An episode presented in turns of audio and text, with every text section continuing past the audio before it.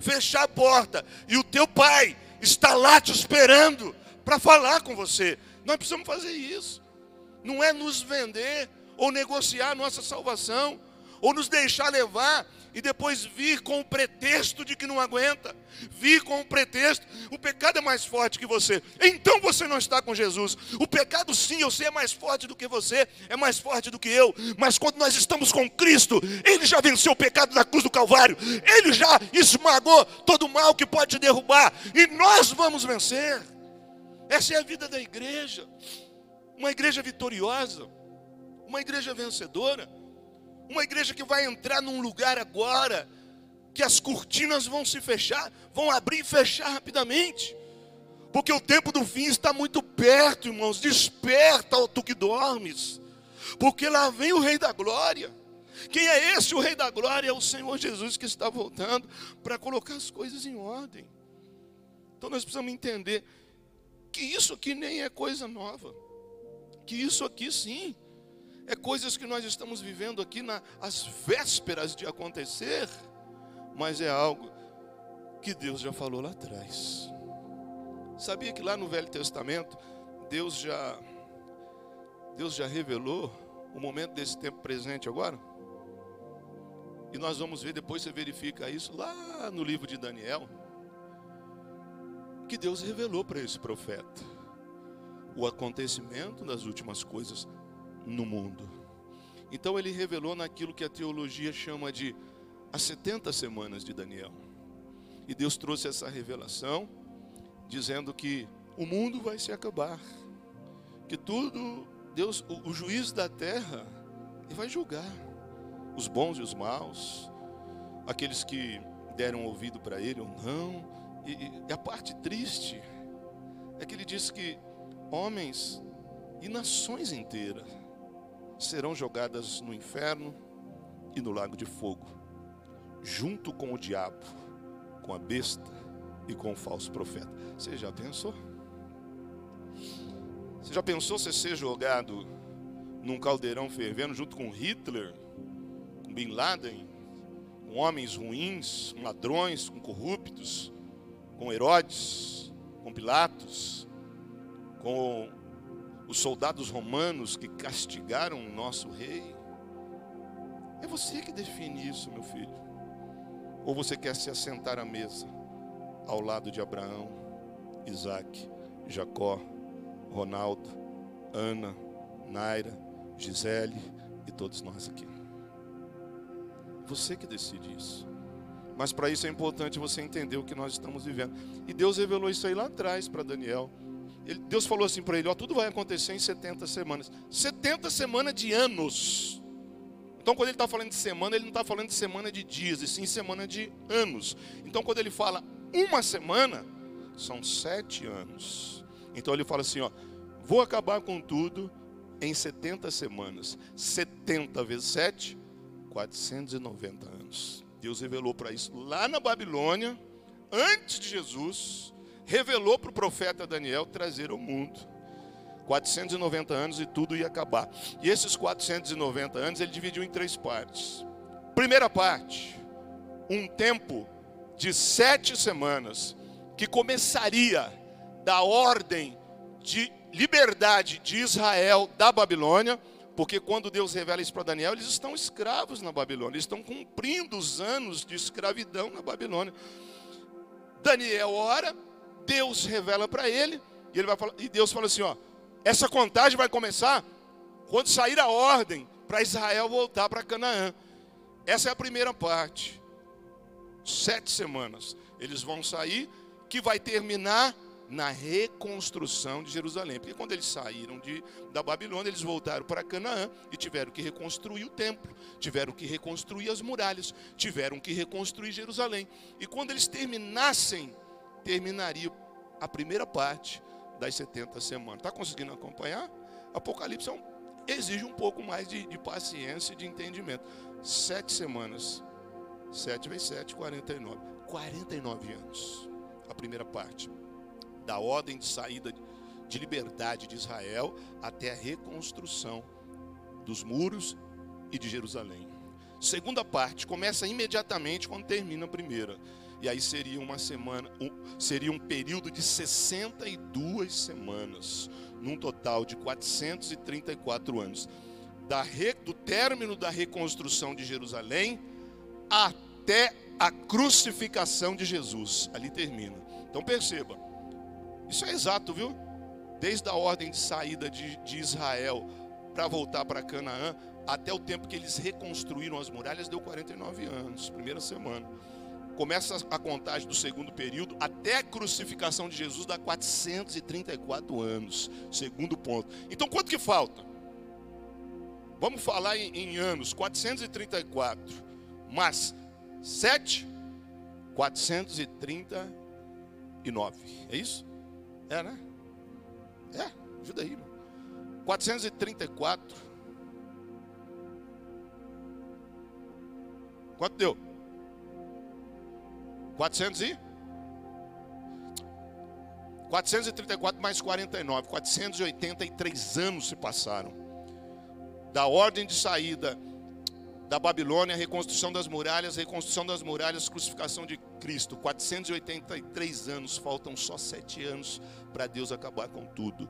Uma semana faltando. Em semanas, sete semanas, mais 62 semanas. 69 semanas. Da crucificação de Jesus até o fim das coisas, que é o retorno de Jesus para o arrebatamento da igreja, seriam sete anos. Eu pergunto para você, já passou 490 anos?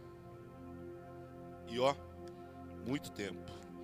Então, até a crucificação, nós temos 69 semanas. Falta uma semana para acabar tudo. Então, aqui acontece o maior milagre que a Bíblia mostra. Aqui acontece o mistério que Deus escondeu desde antes da criação do mundo. Então, quando Jesus é crucificado, que deveria imediatamente começar a contagem do último período, Deus paralisa a contagem aqui. E esse intervalo da 69 para a 70 semana, é esse momento que nós estamos vivendo agora. É o surgimento da igreja, que já tem 2021 anos. E aqui, Deus deixa de usar só Israel para salvar o mundo. E ele cumpre aquilo que ele promete desde os tempos dos nossos patriarcas lá. Eu farei uma nova aliança com o meu povo, não como aquela aliança que fiz com os antepassados, quando eu tirei eles do Egito, mas eu farei uma nova aliança e usarei homens de todas as línguas, tribos e nações e vou salvar o mundo. Essa aqui é a promessa de Deus.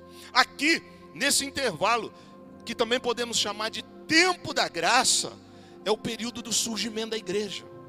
É o período em que Deus vai salvar o mundo. E daqui a pouco, nós aprendemos isso domingo passado, quando surgiu o anticristo, começa o último período, essa contagem da última semana, e aí sete anos, tudo se acaba. Então o momento que nós vivemos agora é o momento mais lindo, gente.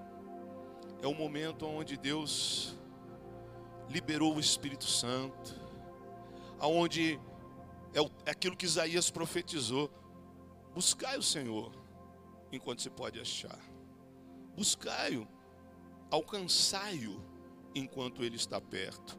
Antes que venham tempos em que a porta vai se fechar e nós não vamos, não vamos mais conseguir encontrá-lo. Então hoje é um período mais rico espiritualmente que tem. Olha aqui, é mais uma chave de carro. Olha aqui, é mais uma benção. Olha que lugar gostoso, cheiroso, agradável, bonito, que nós sentimos a presença de Deus. Porque depois, irmão, desse tempo, Aí então, entra nisso que nós estamos falando hoje. A igreja dos últimos dias, os últimos anos de, de, de, de vida na terra, até que Deus venha cumprir, até o estabelecimento do milênio, que é outra coisa. Nós somos o povo do tempo do arrebatamento. Então é agora. Então, a, a pergunta que vem: para que, que existe a igreja? Para que, que Deus criou a igreja? para reunir um povo dele, em que ele prometeu é, apagar os pecados, pegar os pecados pesados que nós cometemos e dizer que ele lançou lá no mar do esquecimento, que desses pecados nós não precisamos lembrar mais, porque ele não vai lembrar mais, de apagar, de deixar a tua ficha limpa, de quebrar o flagrante, de liberar você das algemas do pecado de todo vínculo com os vícios e tudo aquilo que tentava dominar a tua vida, para nós ficarmos parados aqui. Então, o estabelecimento da igreja nesse período agora, porque ela vai funcionar só nesse período. Porque a igreja de Jesus, ela não veio no Velho Testamento. E ela não virá no mundo pós-apocalíptico. Essa é a hora da igreja. E o maior objetivo de se existir uma igreja é salvar o mundo. O maior objetivo de se existir a igreja não é para que você venha aqui com problema com genro, com nora, com filho, e, e descarrega tudo isso para ter uma resolução dos teus problemas. Porque após isso tem uma outra fila de problemas. Porque nessa terra é uma terra de angústia, é uma terra de agonia, é um mundo que está afunilando para coisas ruins. Mas Deus prometeu nos tirar daqui. Deus prometeu que Ele usaria a maior mão de obra que Ele tinha na terra, que é a igreja, eu, você e aqueles que acreditam nisso. Porque será cobrado a responsabilidade do sangue de pessoas que vão para o inferno, da vida dos cristãos, da vida da igreja, do vizinho, do parente, do amigo, daquele que você deveria ter um vínculo de relacionamento, ao invés de só acusar o pecado, de falar o mal. Falar o mal, já basta o diabo, já basta as pessoas que são leigas, que não conhecem a palavra de Deus. Agora, nós não podemos ser destruídos ou deixar que vidas sejam destruídas por negligências nossas. Sabe, gente, eu, eu acho tão importante essa palavra. Eu queria tanto só fazer um culto de bênção aqui, de ação de graça, e dizer que você vai casar. Os seis meninos vão casar com as, com as meninas mais bonitas de Caraguá. Você, moça, que está procurando casamento, né, que é nova, que você vai casar muito bem. Você que já passou da idade de casar, tipo Solange assim, eu vou profetizar que você vai arrumar um, um, um, um jovem de 89 anos também e vai casar. Só que existem coisas mais importantes que isso. Você precisa se achar. Você precisa entender que ser igreja é ter um propósito definido na vida. É se encontrar. Porque Deus tem um plano para a tua vida. Que através da tua vida, outras vidas serão alcançadas por Jesus. Isso é ser igreja. Não é só reunir aqui com um colorido para cantar, para. Vocês viram? Nós estamos aqui muito bem, viu? São quase 60 células. E é uma vergonha isso. Porque Caraguatatuba tem aproximadamente 120 mil pessoas. E eu entendi que Deus me trouxe aqui para fazer algo diferente. Se você entender, você pode ter certeza que o teu pontinho vai estar lá e a tua coroa está preparada e coisas poderosas Deus vai fazer através da tua vida, porque Ele faz além daquilo que nós pensamos. Ou você é daquele tipo que acha que ser crente é só para vir pregar aqui, pregar, pregar, pregar, você ficar a vida inteira sentado num lugar ouvindo palavra. Existe algo a ser feito. E o tempo está se findando. Porque nós estamos batendo na porta do arrebatamento, da grande tribulação, de coisas terríveis que vão acontecer. E eu vou mostrar algumas dessas coisas que nós já estamos assim, na iminência de acontecer. Vou, vou ler Apocalipse 13, 3, não precisa abrir, só acompanhe. Que está falando dessa igreja que eu fiz essa, essa introdução. Da igreja ali, ó, entrando na grande tribulação. Que agora, né, você acha que desemprego é tribulação? Você acha que problema com filho é tribulação? Você acha que gripe é tribulação? Então precisa entender o que está vindo por aí. Porque se você não for forte hoje, ali na frente você não vai aguentar. Então veja o que, que a Bíblia diz em Apocalipse 13, 3, está escrito assim, ó. Então vi uma de suas cabeças como golpeada de morte. Está falando o anticristo. Mas essa ferida mortal foi curada. Lembra que eu falei que que o falso profeta vai ressuscitar o anticristo? Está aqui. E toda a terra se maravilhou, porque uau, ele voltou a viver, ó, seguindo a besta.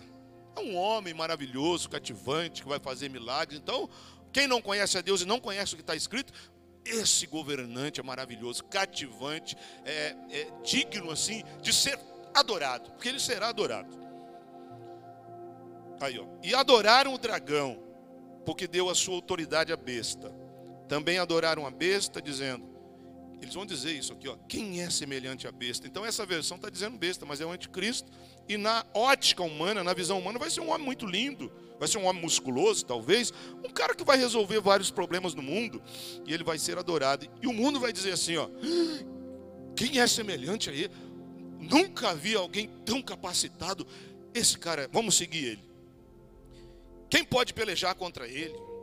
Foi-lhe dado uma boca que preferia arrogâncias e blasfêmias e autoridade para agir 42 meses, três anos e meio, já expliquei semana passada.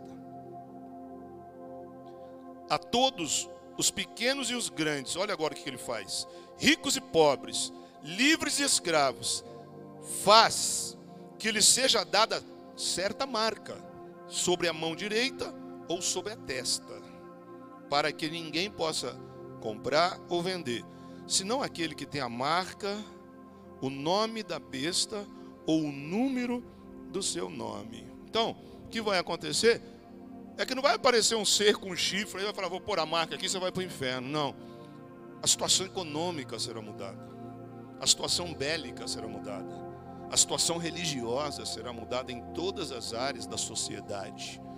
E o texto está dizendo que quem não pôr a marca da besta não vai poder comprar nem vender. É como se saísse o chip agora, falou assim, agora não, aqui o mundo está é, o mundo está informatizado, globalizado, irmão. Então você põe o chip ali, tem o um número do teu documento, aqui tem cartão de crédito, tem tudo. Você só já existe. Inclusive vários brasileiros. Você chega na maquininha, olha, põe a mão, ali, prum, já sai tudo. Nossa, que legal, não precisa carregar mais bolsa, não precisa carregar carteira, não precisa carregar dinheiro. Tá todas as informações ali, ó, a carteira de motorista está ali, documento do carro está ali. Só quem por isso está aceitando a marca da besta e está definitivamente fechando qualquer porta de salvação. E aí vai. Aí você pode pensar assim nesse momento: não, eu não ponho, eu sei que é a marca da besta. Será? Você lembra aqui da pandemia aqui? que mandaram você ficar em casa, e eu vi isso aí, morando na Martins de Sá, um domingo pela manhã, alguém tentando fazer uma caminhada, e um caminhão do lado dela, vai para casa, vai para casa, você não tem respeito, vai para casa, assim, expulsaram.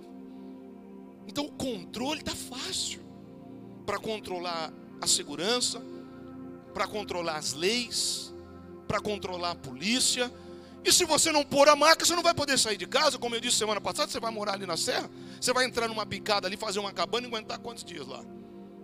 E aí você vai voltar. E aí alguém vai te oferecer assim, paga de ser boba, rapaz, Jesus aí é uma bobagem. Que nada, põe a marca aí, você vai, ó, você já vai ganhar casa, casa nova, tem um lugar prontinho para você aí, ó. É, só você negar Jesus e colocar essa marca aí, aí, gente. Quem não conhece a palavra de Deus, mas já vai estar tá chipado já vai estar marcado. E eu vou falar para você o que vai acontecer. Agora, eu não estou pregando para quem está perdido, não. Estou pregando para quem está dentro. Eu estou pregando para quem tem algo para fazer. Você já pensou se você não for? E ficar? Porque a igreja não vai estar aqui nessa hora. A igreja de crente de verdade, de gente que criou relacionamento de gente que entendeu que não adianta ficar reclamando e sim fazer alguma coisa para ajudar. De gente que entendeu que faz parte. Que vem para a igreja não para ser amado, mas para amar as pessoas. Que vem para a igreja não para ser curado, mas para trazer algo diferente, para somar, para ser alguém a mais nas mãos de Deus. Esse povo vai para o céu. Agora, infelizmente, muitas pessoas não estarão no céu. Olha o que, que vai acontecer, gente. Sabe por quê?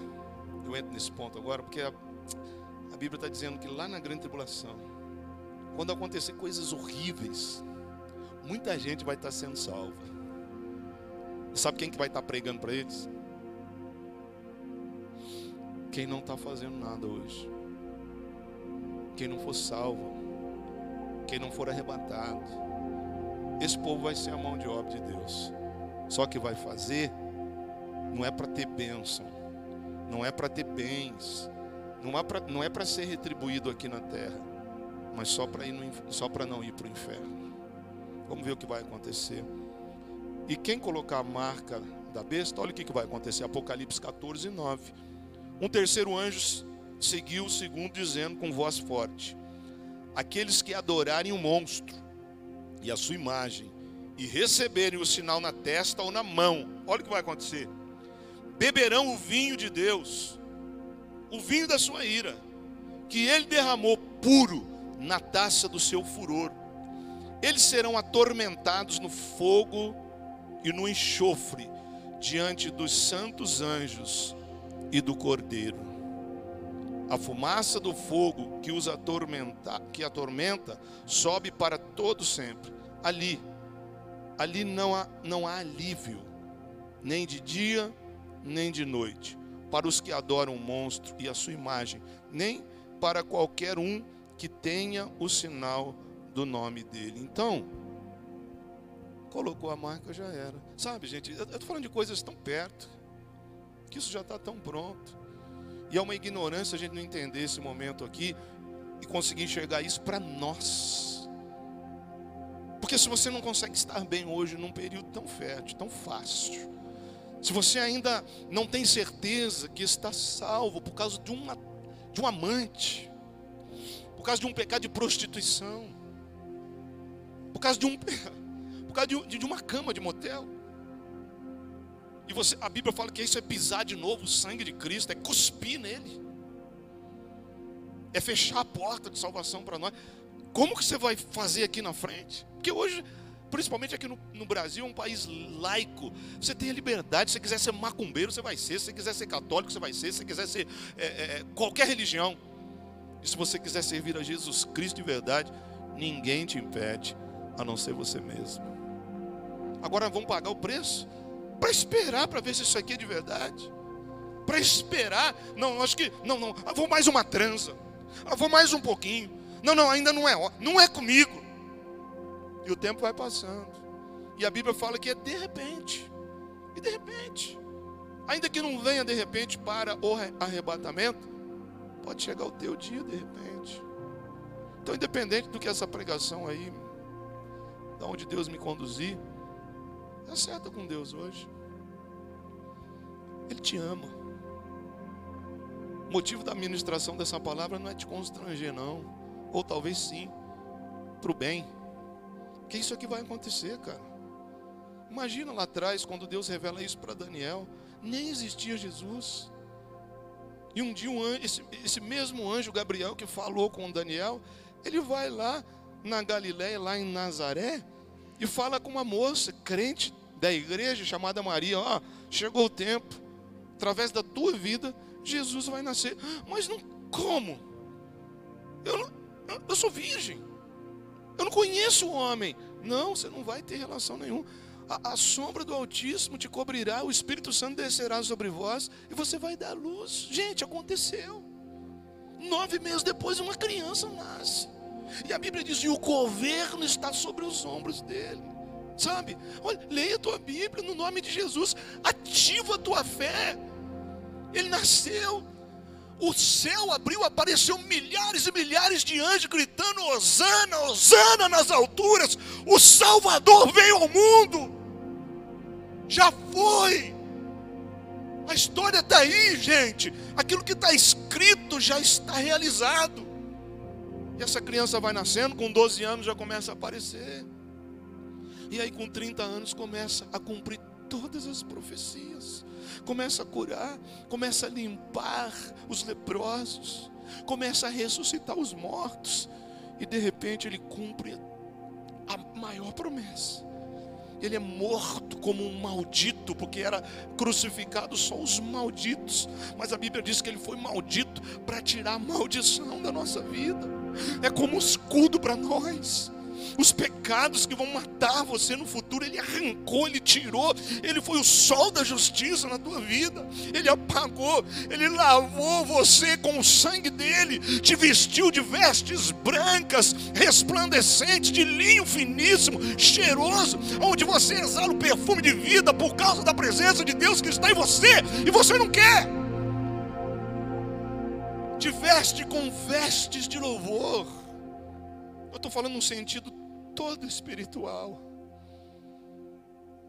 Porque necessita só de uma coisa para você viver isso: da fé, de acreditar na palavra de Deus e de não ser tão louco e corajoso ou corajosa para pagar para ver, porque nós estamos muito perto disso tudo acontecer. Então desperta tu que dormes, porque vem um tempo difícil. Já são dois mil anos, um pouco mais, da existência da igreja. E um dos sinais é que o mundo todo seria evangelizado. Talvez você esteja sentado no acômodo dessa, dessa profecia, mas eu quero tirar você dessa comodidade hoje e dizer que o mundo inteiro já foi pregado o Evangelho. Cristianismo nasceu em Israel, no povo judeu. Deus não é brasileiro, é judeu. O cristianismo nasceu ali.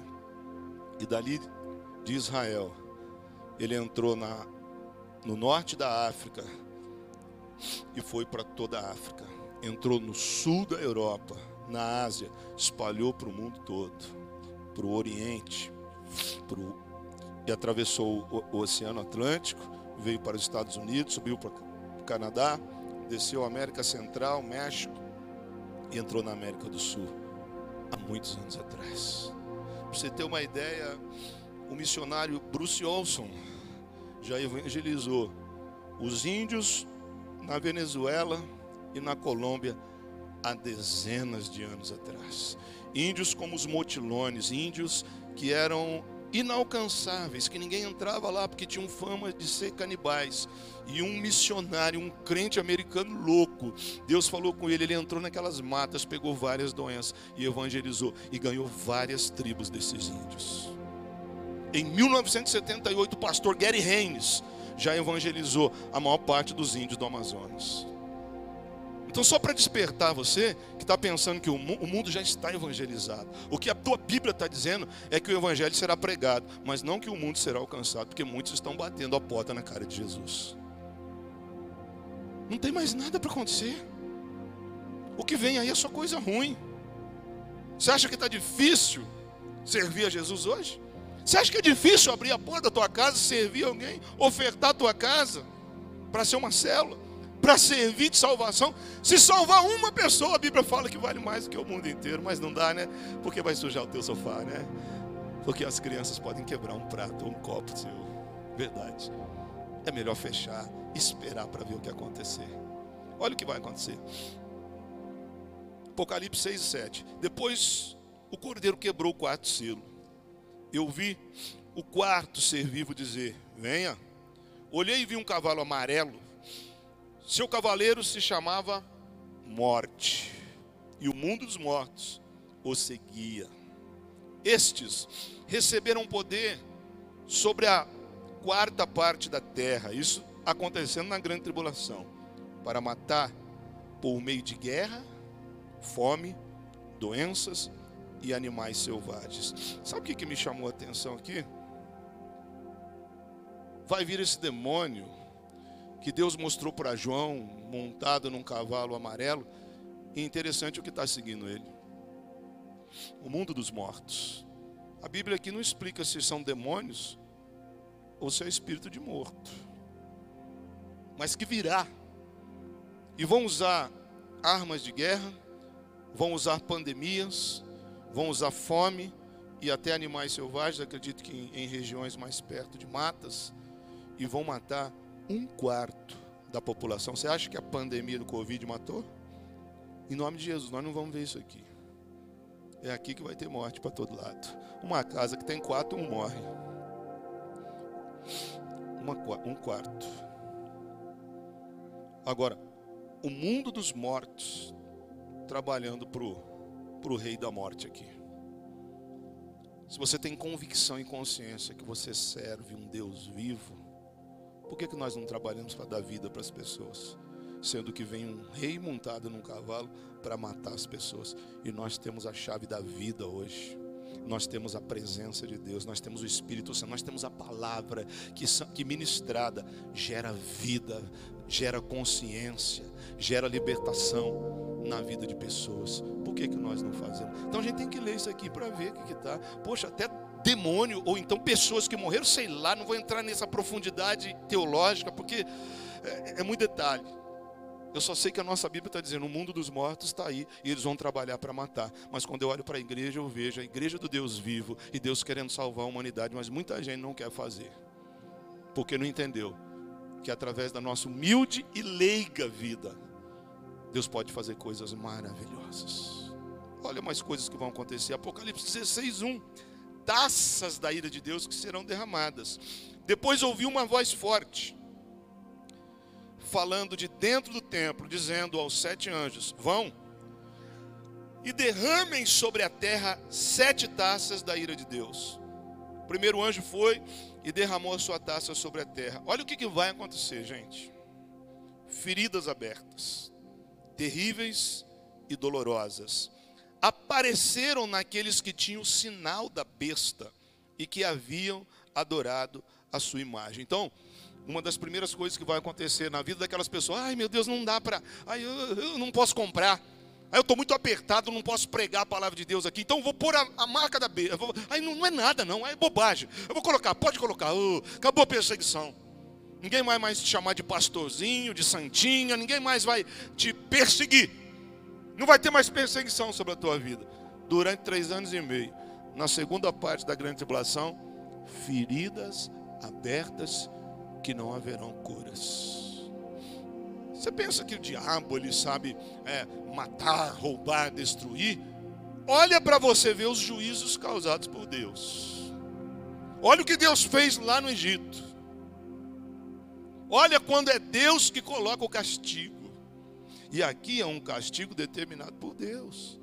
Porque o mundo já não tem mais jeito, gente. Nós estamos vivendo como nos tempos de Noé, não dá mais, sabe? A gente está pregando, pregando, a gente dentro da igreja, deixando de fazer o que Deus manda para pecar. Então, isso vai ter um fim. Assim como essa igreja começou, ela vai ter um fim. E esse fim, nós já estamos com o pé ali na linha. E olha o que vai acontecer, um tempo de dor, cara. Um tempo de dor. Ai, eu não consigo ir na igreja porque eu não posso olhar para a mulher. É porque o cigarro me derruba. Ah, vai lá. Pisa nisso hoje, em nome de Jesus, cara. Não, pastor, eu, eu gosto de beber social. Não. A gente também bebia. Mas quando você, você quer tomar uma atitude, Deus te ajuda, cara. Todos nós aqui viemos e temos inclinações fortíssimas para o pecado, mas sabe qual é a diferença? A gente pelo menos tem caráter de dizer: Eu não quero essa porcaria, eu quero ficar na presença de Deus, ainda que doa, ainda que nesse momento parece que não é a melhor escolha, mas eu sei que num futuro muito próximo, isso vai fazer toda a diferença na minha vida. Vale a pena, irmão. Vou dizer uma coisa para você: o bem vai vencer no final, o bem vai vencer sempre no final. Agora, que lado você está? No nome de Jesus, é, é você que fala isso. Não é Deus que vai fazer, não. Eu vou falar para você, é você que vai falar. Olha, esse pecado me venceria fácil. Mas por gratidão ao que Jesus fez por mim, eu digo não a esse amante, eu digo não a essa bebida, a esse cigarro, ou seja lá qual é o pecado que te derruba. Saia daqui forte nessa noite. Vem para a casa do Pai, vem para a presença de Deus, vem para o tempo da graça, o momento em que você recebe o Espírito Santo, que manda demônio embora, que ele tem que entrar debaixo das plantas dos teus pés, porque aqui é ele que vai mandar. Deus deu autoridade para ele mandar aqui, inclusive no povo de Deus. Que povo que é esse? Ele não vai chegar aqui e mandar na igreja, não. A igreja já terá subido mas muitos ficarão.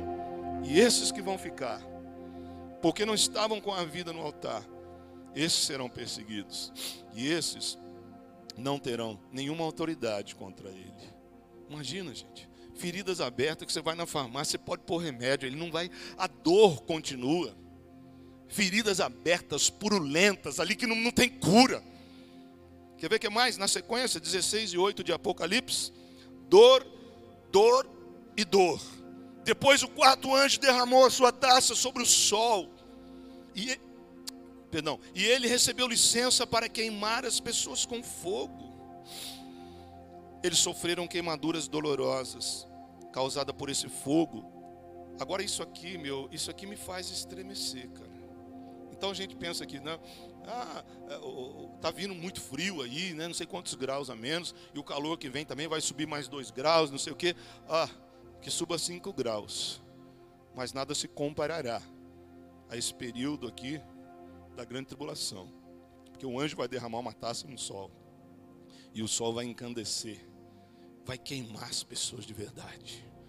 Agora você imagina aquele sol assando as pessoas. Sabe o que essas pessoas aqui vão falar? É isso aqui que mexe com a gente. Quando esse sol lança queimaduras terríveis e dolorosas sobre ele, eles amaldiçoaram o nome de Deus, que tem autoridade sobre essas pragas, mas não se arrependeram dos seus pecados, nem louvaram a glória de Deus. Então o quinto anjo derramou sua taça sobre o trono do monstro, cujo reino ficou na escuridão e as pessoas, olha isso aqui, mordiam a língua de dor, e por causa das suas dores, olha o que elas vão fazer, e feridas, amaldiçoavam o Deus do céu, porém não abandonaram as coisas más que faziam. Aqui Deus mostrou para nós que esse mundo ruim, ainda que eles estejam à beira da morte, eles não vão se arrepender. Eles não vão entregar a vida deles. Eles não vão aceitar Jesus. E eu pergunto para você: por que não aceitar Jesus hoje? Por que não se acertar com Deus hoje?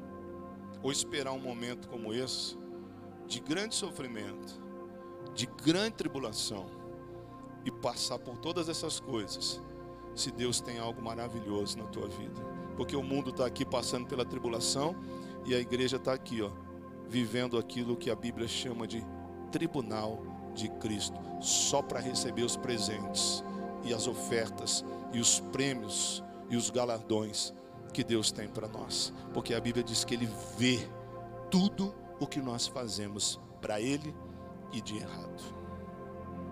Por que não? Sabe, essa palavra é Dói um pouco. Mas eu, eu vejo que essa palavra é a mais importante para o momento que nós estamos vivendo. Porque tudo isso aqui vai acontecer. Eu não sei de que religião você veio. Eu não sei quais são seus planos. Mas eu quero te desafiar numa coisa. Acredite na palavra de Deus. Porque todo esse tempo aí fora vai passar e a palavra de Deus será confirmada. Vai acontecer. Você é daquele povo que acredita no Big Bang, que tudo surgiu de uma explosão. Ah, não, tudo é. Então tudo vai acabar numa explosão, então, né? Qual a base científica para isso? Pô, que legal. Ou você acredita no evolucionismo? Não, nós viemos do macaco. Então, eu não sei se a tua família, a minha não veio, não. É engraçado isso aí, né?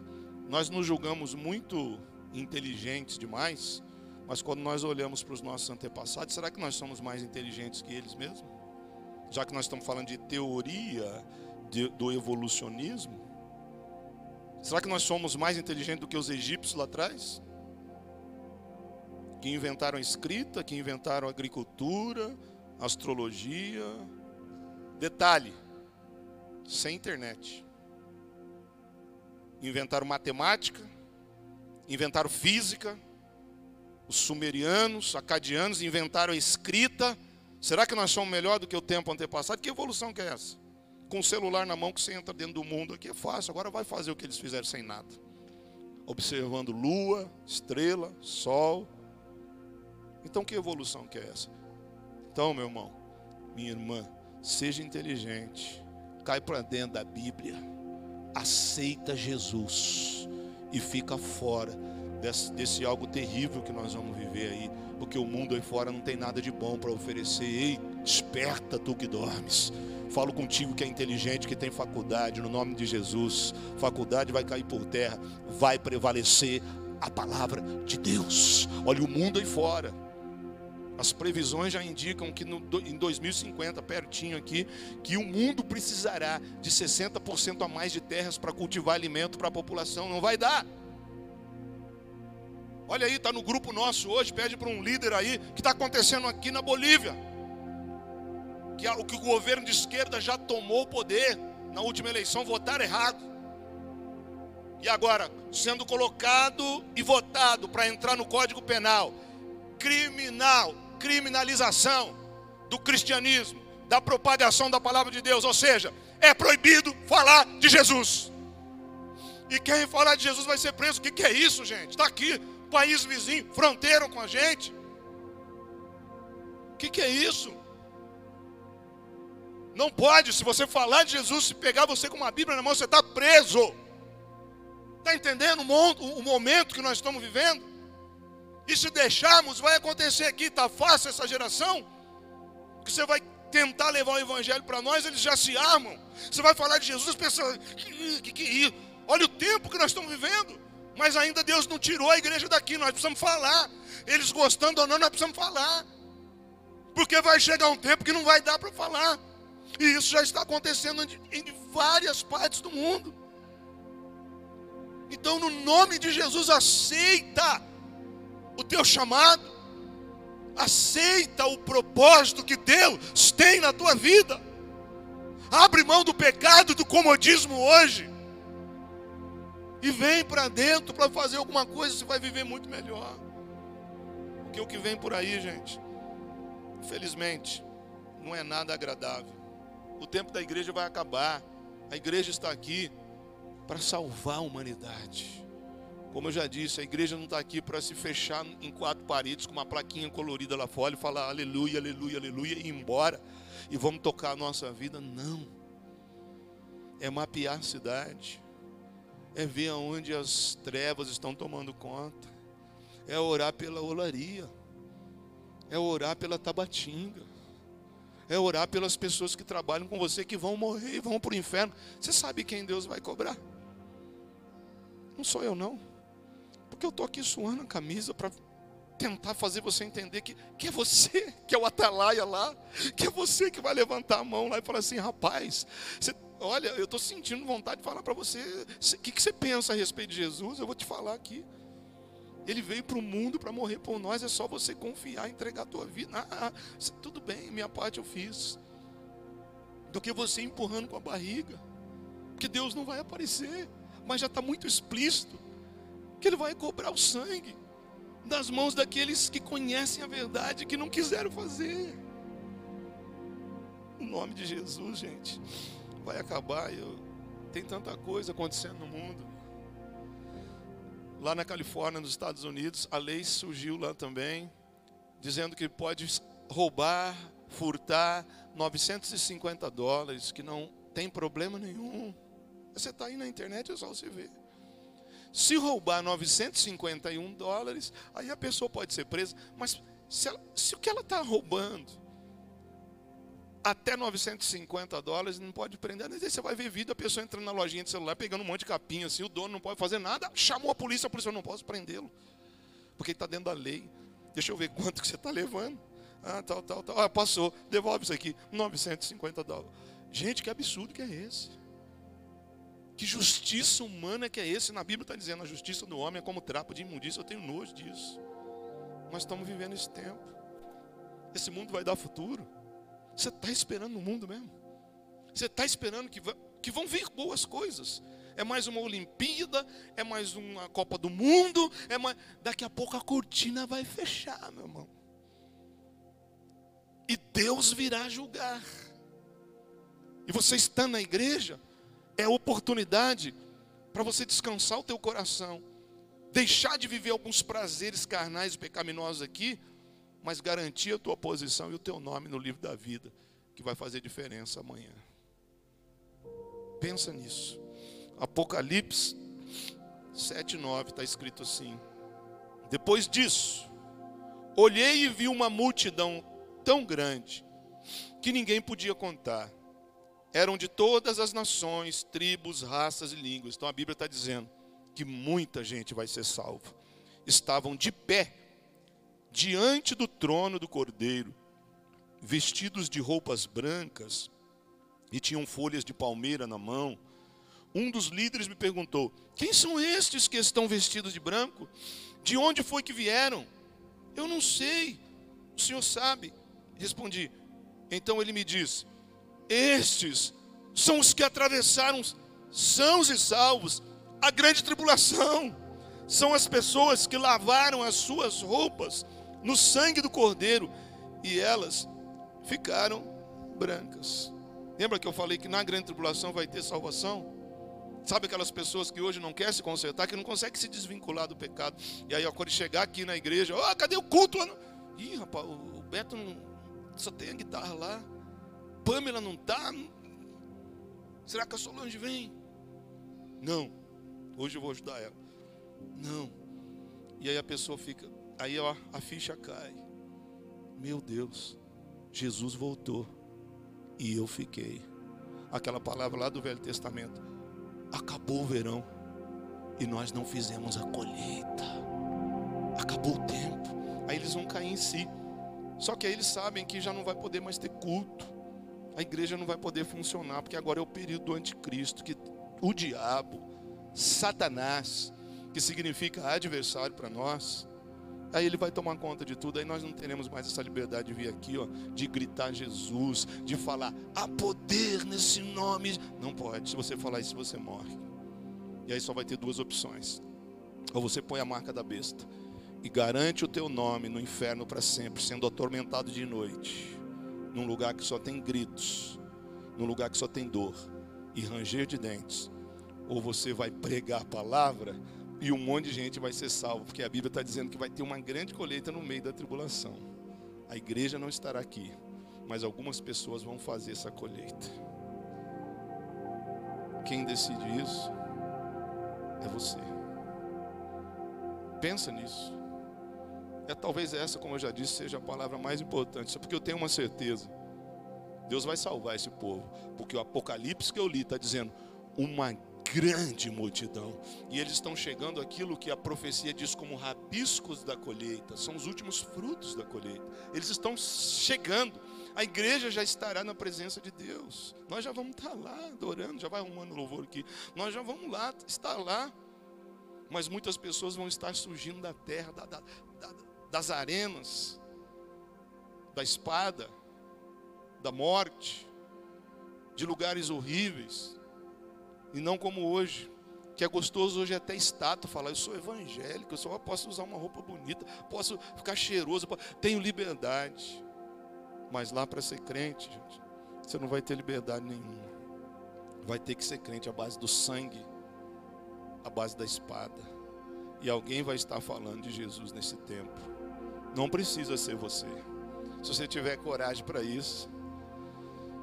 Mas eu acho muito melhor nós entrarmos nesse, nessa carruagem de fogo que vai passar daqui uns dias aí e garantimos a nossa posição lá em cima. Porque a palavra de Deus vai se cumprir. A igreja vai cumprir o seu propósito aqui. Deus não vai perder para o diabo as coisas vão dar certo no nome de Jesus. Hoje você é um crente simples que aceitou Jesus faz uma semana. Você dá ordem e o diabo tem que sair. Você dá ordem e demônio tem que libertar a, a vida das pessoas. Aqui nesse período não dá. Aqui nesse período não dá. Por isso que a gente fica provocando, não é porque a gente quer isso, é porque isso vai te ajudar. Vai ser um líder de célula, vai fazer alguma coisa na igreja, vai apresentar a tua vida a ser útil para Jesus, mas que coisa que é essa? Você pode ser útil no teu trabalho, é o melhor funcionário lá, mas para Deus você não, não serve. Para Deus você é só um observador, uma hipocrisia. Para Deus você é só um assistente. Para Deus você não quer vínculo. Para Deus você tem vergonha. Para Deus você não quer relacionamento com o corpo da igreja. Como que vai morar no céu? Se você fizer algo para Deus hoje, aceitar o desafio, eu sei que o Espírito de Deus vai te encorajar e você vai viver o melhor momento da tua vida. Porque não existe o que possa te completar que não seja aquilo que vem de Deus. Por quê? Que o maior índice de suicídio está no meio dos ricos e não dos pobres. Porque o dinheiro não pode dar o que só Deus pode dar para a pessoa. Por que, que na Suíça tem mais suicídio do que na África, que é pobre, em alguns países empobrecidos?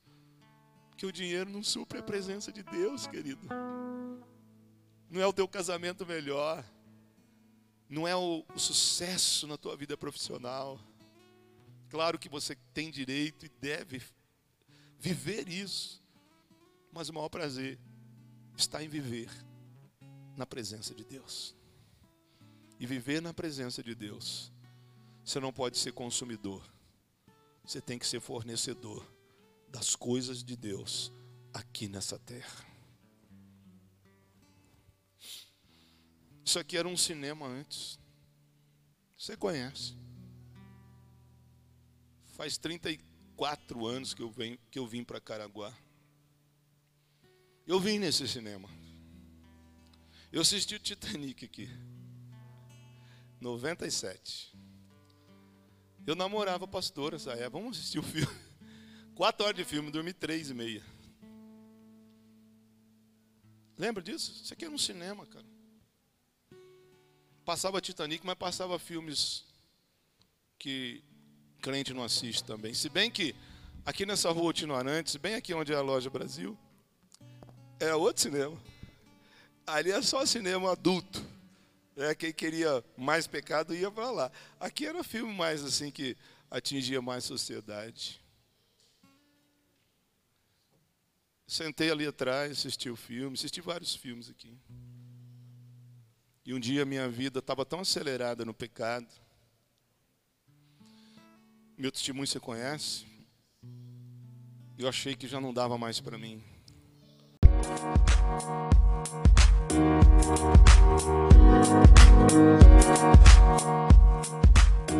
you.